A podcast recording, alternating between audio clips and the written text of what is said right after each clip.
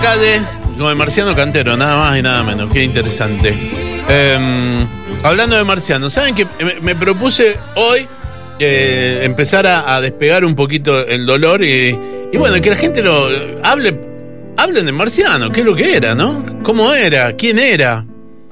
Eh, y empecé a buscar en la agenda y digo, bueno, tenemos gente de todo el mundo que nos ha mandado sus apreciaciones sobre el querido marciano. Eh, lo que vamos a escuchar ahora, eh, en el inicio de este homenaje, o, pónganle el nombre que quieran, es Olivia Luna. Olivia Luna es locutora, conductora y periodista musical. Nació en México, ¿sí? Eh, y ella ha trabajado en los grandes medios de México, órbita 105, los 40 principales, eh, Canal 11, Telehit, pero desde hace 25 años tiene su propio medio, que es Ruido Blanco FM. Es la directora de Ruido Blanco, locutora, productora y la verdad que una de las personas más escuchadas en México. Eh, la semana pasada tuvimos un, contacto, la escucha mucha gente Olivia Luna en México, mucha mucha. Y es conocida internacionalmente. Y bueno tuvo la delicadeza y el honor de contarnos quién es Marciano Cantero en México.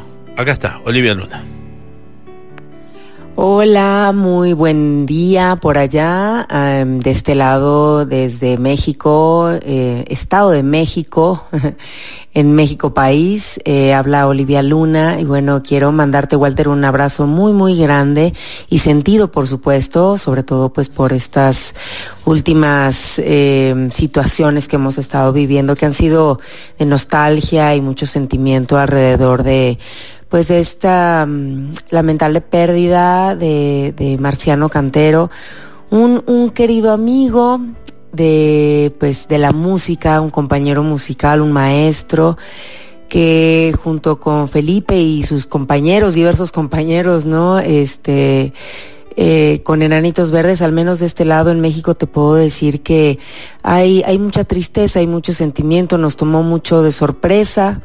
El día miércoles fue que nos enteramos, el día 7 eh, pues se dio la noticia en qué era lo que estaba sucediendo.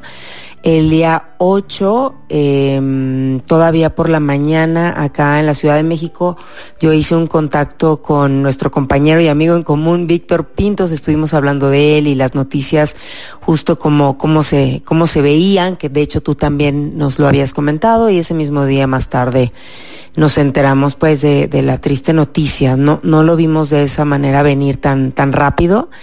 Y, y, desde ese momento, pues sí, han sido muchas muestras, muchas, muchísimas muestras de cariño de parte de todos los músicos, de las bandas, pues porque como tú sabes, Enanitos Verdes y, y bueno, en especial también Marciano, que estuvo un tiempo viviendo en nuestro país, él se sentía pues muy de este lado, ¿no? Muy mexicano, un corazón muy, muy tricolor, como decimos acá.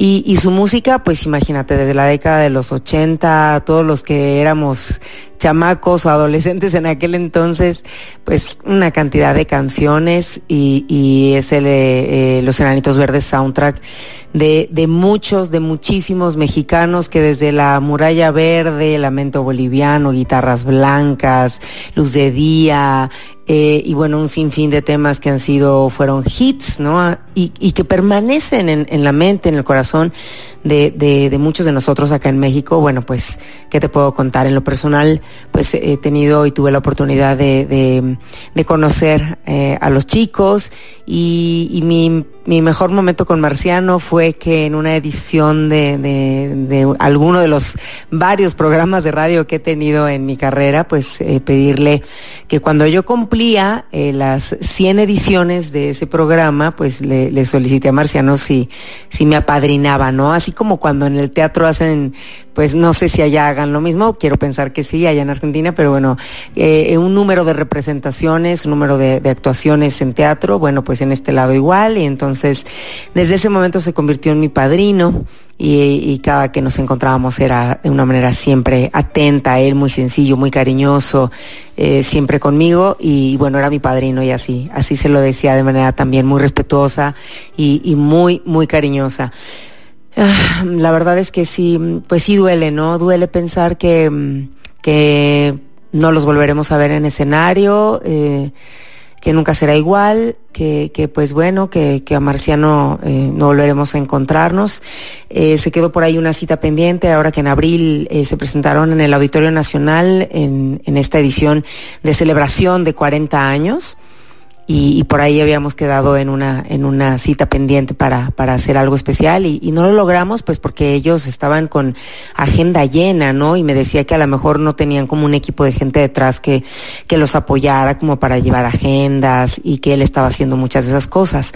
Pero pues se queda un legado bien importante, eh, Walter, y, y muchas canciones, te digo, acá en México bien importantes. Una banda que que, representa adolescencia, que puede ser niñez de muchas eh, personas también, de muchos mexicanos.